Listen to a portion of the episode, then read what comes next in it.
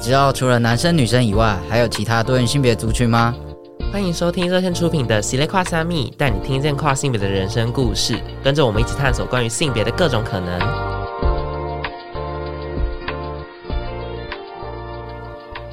Hello，大家好，欢迎收听《喜咧跨虾米》，我是 David，我是哲志。那我们上一集呢，已经邀请了我们的心理师小龙来聊他跟换证，还有就是换证的心路历程，就是还有包含就就是包含说，呃，手术本身的修复期啊，还有就是他自己对于换证前后。呃，生活上的改变，然后我们也在上一集有稍微铺梗一下，就是我们下一集其实要来聊他的工作。那我们的工作就是心理，就是心理师嘛。那我们，但我们还是不免俗的，请他来自我介绍一下。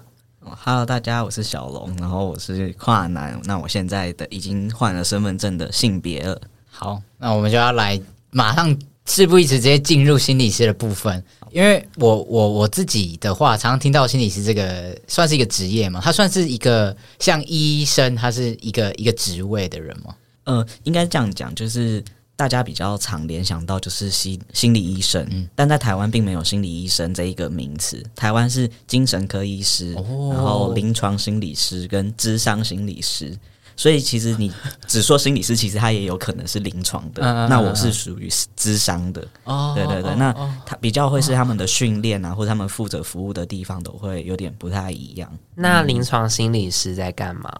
硬硬要问，硬要问不是你的领域的。对啊，我应该说最明显的差异就是临床他们可以做衡鉴，就是有的时候就像我们需要换证嘛，然后他需要开那个性别不安，就是性别不一致的证明。那呃，有的医就医生就会要求要呃临床心理师做一些衡鉴的测验，比如说我那时候也有做了一些智力测验啊，然后或是心测的那些，对，哦，跨性别比较笨这样子，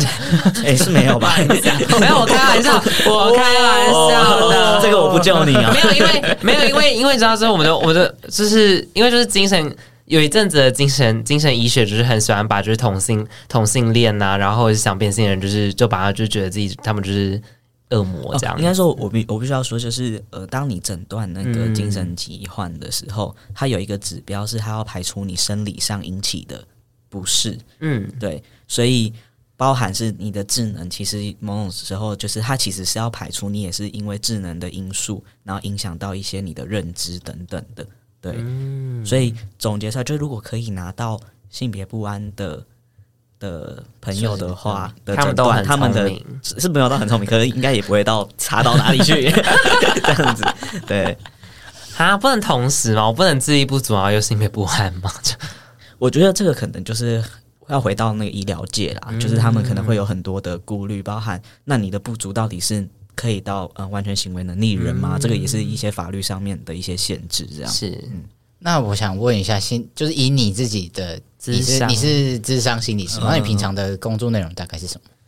我觉得对我来说，就是智商心理师只是一个证照。嗯，对。然后，应我应该说，以现在我工作形态来说，应该是这样讲。对，因为我呃，其实台湾的心理师法蛮严谨的，就是你要呃声称说你在做智商这件事情，你必其实必须要有。一个是职业登记嘛，嗯，对，然后再来是你工作的场合，你必须要，它它光是场地就有一个蛮严谨的规范，就是包含咨商室的规格哦，不管是一些安检措施啊，或者是一些隔音系系统啊，然后再来是你呃职业的地方是不是一个合法的医疗营业单位？因为其实我们的类别算是第一类的医师人员，哦，所以对我现在来说，呃，我有职登，然后在手术前也有去呃。矫正学校、少年矫正学校打呃做咨商这样子，对，然后我我只有在那个领域，我会比较自称是咨商心理师，对。那在我现在另外呃，原来就是刚刚提到，好像感觉是幸福企业的那个，我刚刚就想问，对，上一集提到，你你的那个对对对。啊，还要不能拿重物，什么意思？它其实是呃那个民间团体啦，我们是社团法人，然后里面多数的的人的背景都是社工，对，那。就是接一些呃政府儿少的方案，就主要服务对象都是青少年。那我在里面，我的职称就是心理辅导员这样子。那你更实际一点的工作内容大概是？我先问好，这是你的第一份工作吗？对对对对，然后就做到现在哦，果然是幸福企业，待的比较久。对啊，可以待成这样哎、欸。我想说，如果如果是第二份工作，我就可以就是在问别的工作。然后好，那那你大概会做的业务有哪些？体重物，又不要乱讲。为了体重物，然后就是先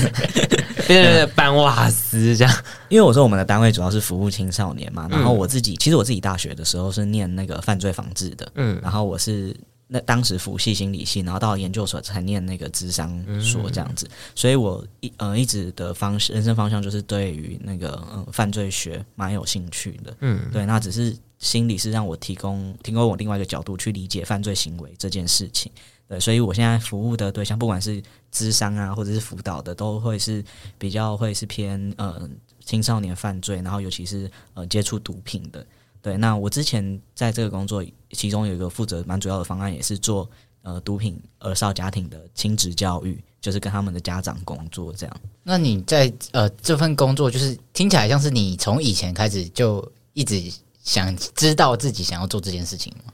你说我的最一开始我的梦想，对对对对对对，没有。我小时候的志愿其实是当刑警哦，就是我曾经就是有玻璃师大跟我妈说我我想要就是梦想就是死在墙下，然后我妈就说那你去抢银行比较快。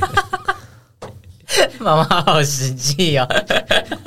对，就是小时候不知道为什么，可能那时候。电视也爱播那种军教片啊，还是什么？我觉得我就在刑警啊，然后拿枪这件事就很有很很高的理想这样子。然后，可是那时候，好，我必须要说，就是其实蛮波折，因为后来到了国中，我就发现，第一个是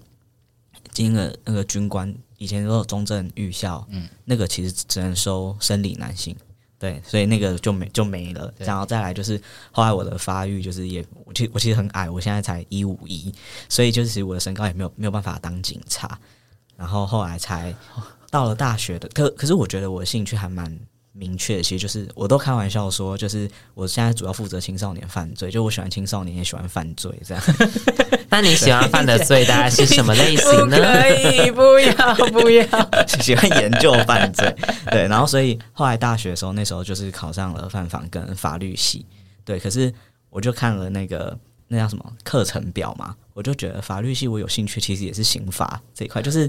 没有见血的，我都觉得有点无聊。就是你就欠我两百块这种不好哎，对对，你要因为两百块然后砍他，这样就给我再来处理。所以我我最后就是决定就是走犯房这一条路。对，然后其实我觉得人生就是这样，就是后来我只有一个大的方向，可是有如果有的呃可以尝试的机会，我其实都不排斥。对，然后那时候其实也是想说犯防出来不知道做什么，可是刚好我课业还有余力，那刚好心理系在隔壁也有蛮好的朋友，那我就辅系心理系，然后一直到毕业要毕业的时候，那个心理系的教授说：“你毕业后要干嘛？”我说：“我不知道要不要要不要推咨商所啊？” 我就说：“我不知道，因为我有尝试考了那个法警，但是没有考上。”法警要要干嘛？法警哦，法警就是在那个法院啊，不是会有些警察，然后就是有些羁押犯人啊，或者是对，就是类似这一块。然后我就说我不知道，然后他就说那你要不要来，就是报名一下研究所。我觉得我觉得教授，我觉得教授真的停止在在一直就是诱惑学生了。对，对，但我就耳根子很软，就说好，那就面试上。然后我就不小，就是就不小心就上了，不小心就去读心理。对。可是我就发现很有趣啊，就是同样一个犯罪行为，像在犯犯罪防治里面，我们其实还蛮，诶，这个会不会不是大家想听的？没关系，没有我们就继续讲。对，因为就是我们就会觉得说，犯罪是不可避免的，就是只要有人有法律的地方，就一定会有犯罪。所以我们真的比较在讲的都是哦，犯罪发生的时候，我们可以有哪一些的呃预防那个犯罪行为在扩大。我我讲一个，就是比如说我们要防治窃盗，那其实呃，就是三道锁的。防治能力一定比一一到所好，就类似像这种概念，对。然后包含其实现在很有有一些强调政治正确的人会说不要检讨被害者，可是其实我们一门课是被害者学，因为我们在讲犯罪行为会发生，就是在不对的时间，在不对的地点遇上不对的人。所以今天当你是被害者的时候，有没有什么东西是我们可以先预防或是提防？哦，我们不是说被害是被害的责任，对。可是可是我们是不是也有一些危险情境是可以避开的？我们也会不会有有没有那个敏感度？可是到了，然后可是你这样阅读，你就会觉得好像就是在讲人性本恶这件事情。对，然后同当时就是那辅系的心理系之后，他们反而在讲说人的行为，我们先不要去评价这到底是对或错。可是你人会做出这样的行为，一定有它的原因。对，那那个可能会跟你过往的经验或者等等等有关。那我们怎么去理解这件事？那对我来说，我就会觉得，哎，好像这件事情更符合我心里对于犯罪预防的想象。对，那你觉得你读的这些东西，因为我觉得听起来犯罪或者法律这些东西是很硬的，那但是心理是比较比较心理，我知道到底到底有哪里不硬？就是大家都会说自己学的东西很硬啊，不过我就觉得我学的不硬啊。哦，我以为是重点，没事，我以为你要开玩笑，学校问这个，这个有，我刚才这个有年龄层的问题吗？先不要，我只是想问说，就是心理这种东西，呃，你在接触之后，你有对于自己的，不管是你的身份或是你的认同这个历程，你觉得对自己有帮助，或是有什么影响吗？我觉得，呃，其实我们都会说助人工作者，其实不管心理啊或者是什么，可是我真的觉得助人工作者做到最后，最最大的受益人就是自己。对，那以心理师的培训来说，其实我们也花了很多时间在觉察自己。就是比如说，我我我举一个例子，就是今天呃，如果跟你来晤谈的的个案，那你会比如说他提到他跟呃妈妈的关系，那你会可能会有一种觉得，哦，是妈妈怎么那么霸道？然后那个还那个个案真的很委屈。可是我们有这个感觉的时候，我们首先要先去呃理解说。是不是这个感觉是到底是我的感觉，嗯、对，还是还是对方的感觉？因为如果我妈妈也是一个非常霸道，那我很快就会有下一个这个结论。对，那我可能跟他谈的方向就完全不一样，或是我没有太多的空间去理解他还有别的情绪。嗯嗯，嗯对，所以其实，在觉察自己的那段时间，我觉得一个就是呃，对于自己感受的敏感度也提高。对，所以我就发现，其实我以前在很多呃性别不安的场合里面，我通常都是放空或是解离。对对对，然后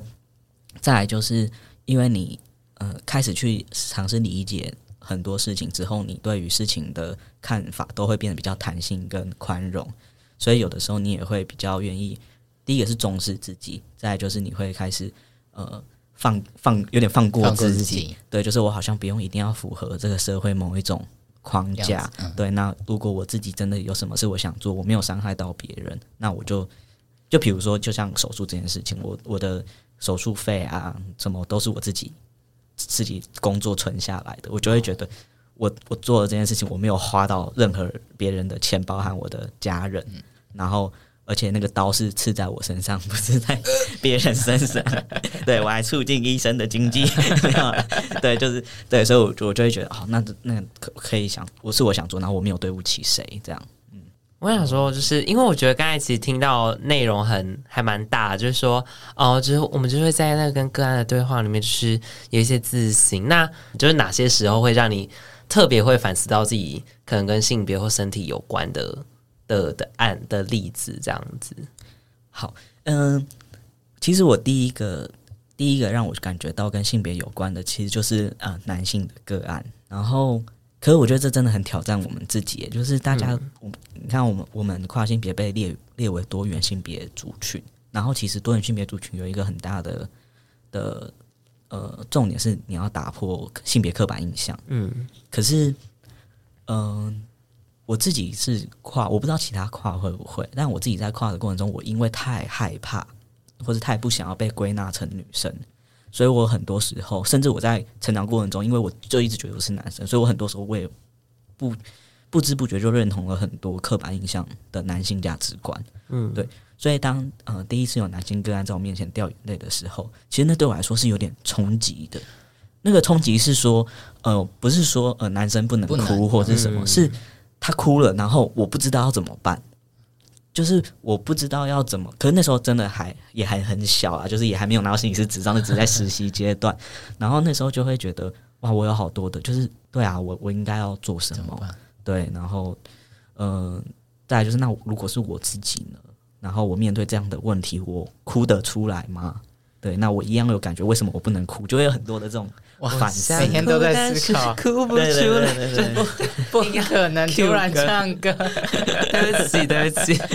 但我好像可以理解这种这种感觉，就是你遇到一个你从来没有想过的一个情境，嗯、然后你会开始去思考，如果放在自己身上的话，会发生什么事情，然后会有更多的去跟他，那你去对他讲话。我觉得你在对你的个案的时候，呃，性别是男生跟女生，或者是不同的人，你觉得你自己的行为有差距吗？嗯，我觉得多少还是会有一些，就是真的，其实真的就是很刻板印象。可是为什么还会变成刻板印象？其实某种程度它也是符符合了某一些大大众主流的思想，所以真的会有一些真的跟性别很有关系。就比如说，呃，我我的现在主要的对象是青少年嘛，可是青少年就真的会有一些认同的的议题，或者对，可是他们认同的那个形象就真的就是父亲。可是你要在这个时候讲说哦，你性别不可能刻板印象，你不要就是怎么都跟他父亲。可是，可是这真的就是一个很自然的，嗯，对。那你当然有时候也会有一些呃性别多元的青少年，我觉得那个真的就是当个案，或者是就是你心里有这个开放度，对，然后真的采取呃他愿意跟你揭露，或者是有一些会去谈的东西，那我们才有机会再下一步。可是很多当对方没有主动说的时候，甚至我们根本就嗯没有去发现，但其实他的认同真的就是很主流的那种成年男性的形象。那很多就是来自于父亲或是帮派的哥哥等等的。听起来很复杂，这一切 就是你你服务的的地的单位很复杂，对你你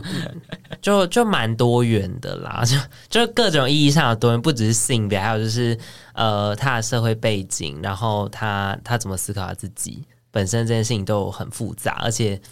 就是我们有我们有有些特定的模板会学习这样子，就我们没有办法，就是就说好，我们就永远做自己，就是撕掉标签，就是快乐做自己，就是其实也有时候就没有办法这么快乐。那我们是不是 呃，像刚刚前面我们大概聊了一下在工作上的一些事情，那下半集想要来聊一下你有没有出柜啊，或者是一些职场上人际互动的议题。那我们中间先休息一下喽。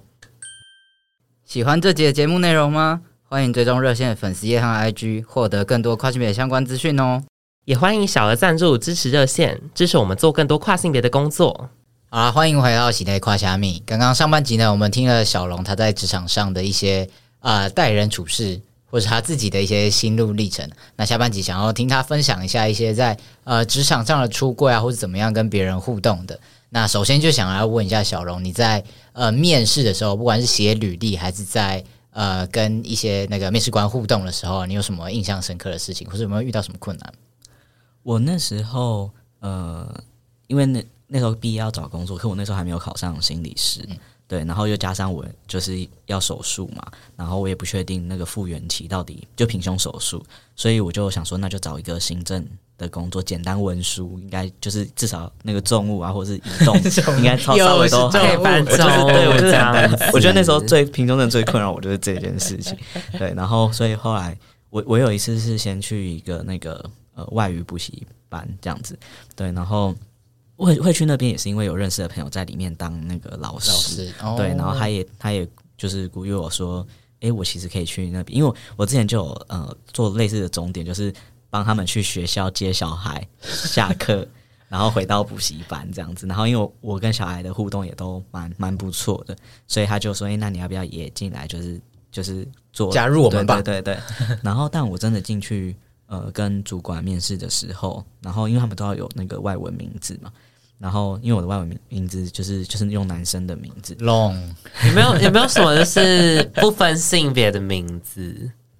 有应该还是有，突然突然开始让大家想一下，因为我我想到就是，即便是那个念念起来一样的，它的写法都还会不一样哦。对，就比如说 Jackie 好，男生就是 Y 结尾，哦、女生就是 I E 嘛。对，其实英文的那个性别其实分分类也是蛮也是热爱热爱这样。对，除非你不要用正规的名字。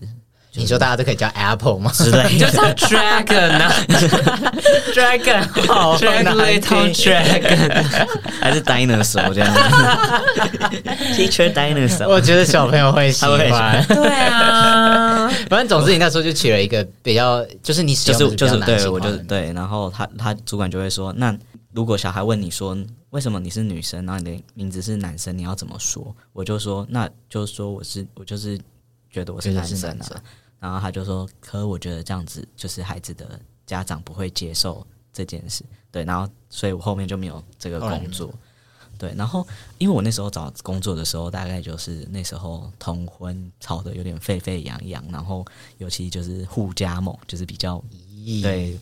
有点其实已经有点结束了，可是还在那种风头，就是刚结束不久的，有些余波，对对对。然后，但因为那时候我就想说，那我也来找一找类似，就是有没有机会是跟我的兴趣或者我的专长相关，就一样是犯罪的这一块。对对对。所以后来，后来我就呃找到了，也是在求职网站呃网站上看到，然后就先投了履履历，然后被要求就是邀请到面试的那一天，我走到门口才发现。那边是教会，Oh my god！他所以他的那个那个职务的描述或是公司的描述都没有写，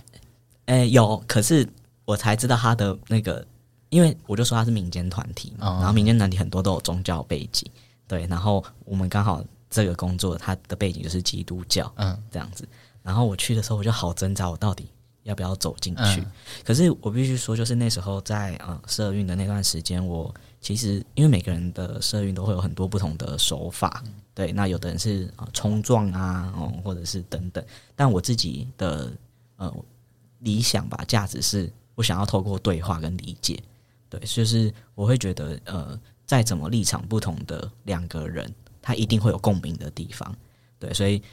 我那么排斥你，或是我觉得没有人真心想要置人于死地。哦，除非你真的惹到他，或跟他有仇，不然你两个陌生人，其实你不可能就是真的一看到对方就觉得对方不值得存在这个世界上。好笑，好笑。对对，所以我会觉得我一定可以找到共同的地方。对，那所以那时候到了这个地方，因为可是我我履历写的很清楚哦，我就写我的认同，然后我要手术，然后的的影响这样子。然后我也把之前社运的经历都放上去，然后我心里就会，我后来下定决心进去，就是他们都已经看到我的履历，他都还邀请来面试，对，那我是不是我不想要别人带着标签来看我，我是不是也不应该先给别人贴标签？对，然后所以我就我就面试了，然后前面当然也会有一些问话啊等等。那我记得我也很深刻，有一一个一个对话是，他就问我说：“那如果你今天来工作，你最在意工作的？”地的点是什么？什么可能有的人是薪资啊，有的人是，我就会说氛围，就是我很担心没有办法有人理解我的状态。对，然后他是呃那时候主管回应是说，呃目前的人都蛮友善，但我就是就是先不用担心这件事。嗯、对，然后但就是我就回去先先等通知，再告诉我我有没有上这样子。然后的确我真的呃进去办公室之后，好像大家都有些哦。主管那时候还问我说：“那你会希望，如果你应征上，你会希望我先告诉大家？”嗯，对，哦，他有问呢，对对对，他很有 sense，好有 sense，很棒的社工主管这样子。对，然后后来我去的的状况就是，就是基本上他都已经帮我说了。然后其实我那时候还蛮自在的，就会觉得哦，原来这这这边就是一个大家都可以理解我的环境。然后我也是很后面才知道说，其实我我就是他们这一些人。就是人生中第一个遇见的跨性别，然后他们有的人还甚至先上网查什么是跨性别，好可爱哦。对对对对，然后让我真的最安心的是，因为我们其实是呃一个大机构下面会有各个的中心，然后我只是在其中一个中心。那我进去好像礼拜五一到值，礼拜五我就面临了各中心集合的大开会。然后我我真遇到的人就瞬间从 就是个位数变成十位数，我就很紧张。然后但我一去的时候，那时候的执行长就是最大的那个头，他就直接跑来我身边，然后就直接问我说：“哎，我可以称呼你就是某某先生吗？”然后我就我就会觉得哦，那他也知道了，那我也我就安心了。对对对，就等于说全公司上下就是该知道的人都知道这件事情。对对对对对。然后其实大家都是对你非常非常友善的。对，就是他们就是直接就用我希望的性别。对，那他们会就是问很多问题嘛？不一定是不好，就是他可能好奇，或是想要了解更多，然后会来就是哎、欸，那个怎样怎样，就是跨怎样怎样。你说一开始就会问一些白目问题，对对对对对，你想 问的？呃，我自己觉得没有诶、欸，就是好像呃，即便有问有好奇，你会感觉到他们的态度是真的是呃。因为不知道怎么跟你相处，或是会觉得你会不会在意这种事情，对，所以才才会有进一步的问，对对对。然后其实我觉得一路上就真的是包含我开始去呃就医，然后想要拿荷尔蒙，然后我我拿到的时候，他们就就是超替我开心这样子，对。然后我换身份证，他们也说这个一定要庆祝。好可爱，哦，对啊，好想去那边工作。你刚刚问说有没有需要见面？刚刚有没有那个要不要？请问你们部门有没有需要开发一下？这样子，影音部门，影音部门，影音部门。哎，那我蛮我自己蛮好奇，是因为可能有些人，因为是你的主管问你说，先问你说有没有需要帮你跟其他人沟通一下，但是但然后你最后进去说哦，就是大家就是主管已经给你 say 好了，嗯、那但我就觉得哎蛮妙，因为有些人可能会不希望。被公开这件事哦，我发现我自己也有两个阶段。第一个阶段是我很希望有人帮我讲，嗯、因为我不知道怎么面对那个尴尬。然后再来，我那时候没有荷尔蒙，我也没有换证，我觉得我讲话没有底气，没有底气，又就是那个底气，真的就是，就是真的自己也会不知道怎么开口，或是嘴软。嗯、对，然后可是当呃多数的人都知道我的状态，后来有新进的同事的时候，我就会直接跟他说，就是我是跨性别，所以你以后把我当男生就好了。你的差也是哎，我跨性别啊！哎呀，哎呀，跨跨性跨性别啊！但他还有下一个阶段是说，当我已经开始用了荷尔蒙，嗯，然后别人一看到我就觉得我是我认同的性别，对我男生的时候，我就不，我反而不想主动说我是跨性别，这种就没有必要再对。我就觉得你就是你就认识我，那你也是我想要的的样子。对，那我反而会担心说，那我如果跟你说我原本怎么样？你反而会不会对我有一些多多有无聊的怪想法？对对对对，完全就是这个种，完全能够理解，要哭了。好，好，今天是跨男支持团体，对，对啊，我就有点，我就有点进不去。我因为我明明就是讲话，现在讲到最有底气的。对，好，我们回来小龙身上。那那我想问你，就是现在在职场上，等于说大出柜，也不能说出柜，就是大家都知道这个情况嘛？哎、欸，其实有一些新进的，就像我后面说的，啊、我其实不会主动说，对，所以我有点不确定他们到底知不知道。哦、那你的服务对象呢？你会跟他们讲吗？嗯、我只有在那个呃刚开始使用荷尔蒙转变的时候，我有说，就是呃，因为那个变化真的是太明显，而且我们可能就算很密集，也是一个礼拜才见一次。那那个很长，你真的下个礼拜你的声音就不太一样，就不一样。但其实一个礼拜见一次也很密集啊。对啊，可是可是那个真的会会有差，就对了，嗯、就是什么上上一次看到你就还跟以前，然后下一次你讲话怎么开始破音，然后你就可以用，啊、你可以用感冒带过去，然后再来就你、欸、感冒越来越严重。那那除了因为就是因为自己变化太多之外，那你有没有遇过是可能是因为你的你的那个服务对象可能也是一些多元性别或者在探索中，然后你会不会借机有点？顺便聊一下，用自己的经验分享之类的，然后因此出轨这样。我觉得这个真的就是回到专业的、嗯、的那个技巧上去谈，就是是今天在你面前这个，你有没有必要真的自我揭露？嗯，对，然后到什么样的程度？那有时候其实甚至是因为我会说那个其实是要看个案的需要嘛，嗯，所以就会变成有的时候其实明明不是我的故事。可是我觉得那个个案他需要一些让他知道世界上不是只有他一个人的时候，嗯、我其实也会说哦，我认识怎么样的啊，我说故事，我朋友这样，对，或者对，或者是或者是其实不是我的故事，但我就会说哦，我觉得怎样怎样，怎样嗯、对，可是我所以我觉得那个是。另外一个层面的问题了，对，蛮妙的。因为其实我们之前访过那个社一个某个社工，你看认识海绵这样子，然后像他就说，因为他是做艾滋艾滋相关的那个的单位，然后他就说有时候还是会适时自我。我是因为他他有提过说他偶尔会自我揭露，所以就想说，哎，不知道不知道大家。在各自在执行的是什么，所以才问你这个问题，这样子。哦，我觉得比较特别，是因为我服务对象的关系，就是我就说嘛，就是青少年为主，然后就是可能会涉及到毒品或性剥削。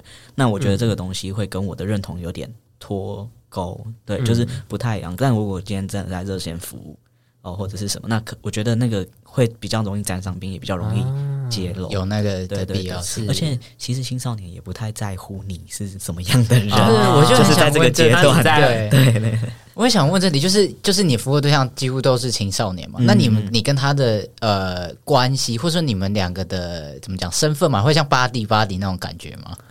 我呃，我觉得有点难呢。就是应该说一开始一开始，当然你你会。想要靠近他或接近他，所以当然也你也会用用一些青少年的流行用语。我觉得 我现在讲的是，那你最近流，那你最近学到什么流行用语？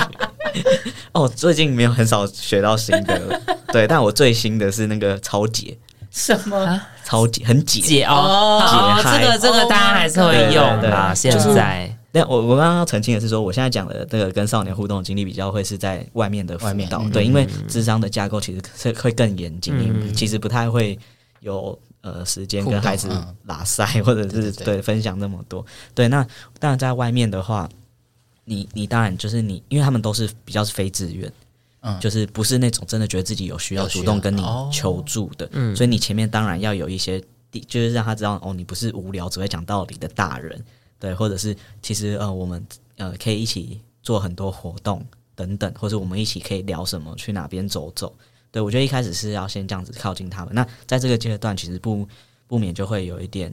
呃，跟他们讲话的时候，你当然就是会用平辈的方式，嗯嗯嗯对。可是当然也不会严重到就是讲脏话啊，或者是对对对，就是我们的目的其实是要让他们知道，这个社会中有一些大人其实是不一样的。嗯嗯，所以其实我到后面我，我我跟孩子的形象，我就会变成是一个呃特别的大人。就是这个大人不会直接告诉他应该要怎么做，什么是对或错，可是会跟你一起讨论，对，然后会让你知道说，我今天嗯是因为什么，所以才得要碰到毒品，或是为什么我这么需要毒品，对，或者是我我是为了什么才会碰到这种司法的东西，嗯嗯，他们会觉得是一个能够理解他的大人这样子。对，就是哦，我很常用一个一个话话术嘛，对话术，因为它其实是一个很陷阱的话术。我觉得说，如果你今天跟我说你的梦人生梦想就是帮派，就是毒品，然后你就是觉得一辈子在监狱里面进进出出，你超喜欢这种生活，我跟你说，我一定超支持你。对，你要去哪边拿药什么的，我我做我一定挺你。可是我会这样子讲，都是因为那个这些人呃已经有不管是被收容或是在那个监所待过的经验，所以他们其实在里面一定是辛苦的。没有你，不管是你在里面混得多好，或是资源多多，嗯、其实你被限制自由，那个是很不舒服的。对，所以我讲这个的前提是这个，他们其实有不舒服的经验，所以不会有一个人说没有在这里面也过得很开心。然后就是对对那。那既然你会不在里面有不舒服的时候，那我们可不可以想一想，还有没有什么方方法可以让你的人生不要有那么多的机会去接触这种让自己都不喜欢的情境？对，那你觉得你自己这样子的身份，就是以一个男性的身份，会比较跟他们更容易靠近，或是更能够跟他们有被他们所接受吗？我觉得跟男生的个个案会，嗯，对，就是，可是那女生会更远吗？我觉得会，因为就是呃，以主流异性恋来说，然后又在青少年发展的这个阶段，其实那个两性，真的真的真的那个界限会分很开。对，虽然现在都是说性别嘛，可是那个时候真的都还是比较两性。这个阶段就是女女生女生真的会比较在意男生的眼光，那相对男男生也是，就是青少年男孩他们就会觉得哦。我的社工要就是很很漂亮啊，就会很开心啊，就他们其实会在意这个，所以当他们在女生的社工面前，可能就也会那个安全感还没有那么足够的时候，他们可能也会有一些自己比较呃想要在意的那种形象。对，可是那个男男生哦，我可以分享一个很有趣，他就是说，就是那时候是我是以心理师的身份，对，然后最后结案了这样，然后要结案的时候，我就会说，因为他是在矫正机构里面。所以我就问说：“那你如果后面想要有心理师，你可以再跟你们学校的老师提出，他可以再帮你安排。”然后他就说：“那我可以要一个女生的心理师吗？” 然后我就笑，他就说：“我没有觉得你不好，可是你知道我在里面全部都是男生，然后咨商也是男生，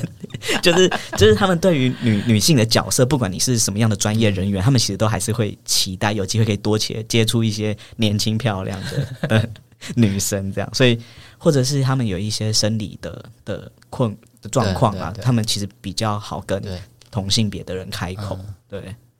我我我我我刚才想问这个问题，就是如果真的有一些青少年小男生有一些身体上的状况或是一些问题想要问你，嗯、那你有遇过这样子的情况吗？或是如果你遇到，你觉得你你你你会怎么样去回应这样子的东西？我觉得其实就是基本的那个卫教，我们应该就都会要知道。其实不管是男男生或女生，就都会知道嘛。那真的超过那个，我们就是想办法就医啊。对，就就这样，就是赶快去看医生啊！好，不要问那么多。对对对。哎，你怎么？我们对，我怎么突然消失？突然变成跨男的节目？哎，对啊，因为因为因为我刚才其实就就突然不知道问什么，就是他很会讲啊。而且他就是又在幸福企业，就是他就讲完，然后就说：“哦，我在幸福企业，谢谢大家。”没有，你知道，有时候有些辛苦的东西我不太会讲，嗯、是因为呃，第一个是我就觉得第一呃，好像不知道为什么听众会想听这种 幸福感，对，就是应该说就是为什么好像都要比较强调自己比较辛苦的悲惨悲惨跨，对对对。然后我觉得这个对我呃参与社会运动的理念是比较有一些区别，是因为我会希望我当时会站出来，真的就是我会觉得我小时候呃没有遇过像我一样的人，然后即便呃电视节目有一些什么变性啊什么，其实都是跨女居多，所以我就会觉得我自己是一个怪物。嗯，可是其实就很像蔡康永讲过的，就是你可不可以让未来的孩子看到有一个人是跟他一样的，可是他还是可以过得很好。嗯、虽然现在小孩子应该不知道在干嘛，不然我们听众可能也有偏老的。哎，但但但我我我完全同意，或是可以理解这种想法。我也会希望我，所以我哎，我在上一集哎。像对这集的小龙的前面一集，是我个人的，就是折志访谈我，嗯、然后他就说我是一个超级有偶包的人，我有超级严重的人设，叹什么气？没有没有，就就很有趣。我我我又可以理解，就是我也会希望可以。让这些人知道你是一个跨性别，或是你经历过这样的事情，但是其实你可以过得很好，你可以过得很开心。嗯、那当然，有些时候我还是会把一些我遇到觉得不爽的事情，或是我觉得很难过的事情，也会想要跟大家分享，就是想让他们知道说。哦，我我我也会遇到这种事情，即使像我这样可以很公开出柜的公开 公开出柜的人，然后我可以过得很自在的人，还是会遇到这种事情，所以他们也不要觉得自己很惨，或是觉得自己很烂什么什么的。所以我觉得，不管是讲什么样子的故事，什么样，每个人都有自己的生命经验，都有自己的东西。那这些东西其实呃，不同的人听到，他们会有不同的收获，然后可能带回去再回想自己的一些生命经验，他可能会有一些。打打结的东西可以慢慢的有一些解开了，对，嗯、所以我觉得今天的分享真的非常非常非常的棒，听到很多就是犯罪类的东西，我觉得个人也是非常也喜欢犯罪，对对，你喜欢哪个类型的犯罪？我我想要被小龙辅导，我以为你说 被小龙犯罪，被我就犯罪，以为这小脑袋都在想什么？对啊，好啦，今天非常开心，谢谢小龙来跟我们分享他自己在。啊、呃，工作上，然后还有他跟别人的互动，然后自己出柜的这个议题，然后我相信大家听众应该收获也很多啦。如果大家对于这一集，或是对于小龙，对于他的工作，或是对于他的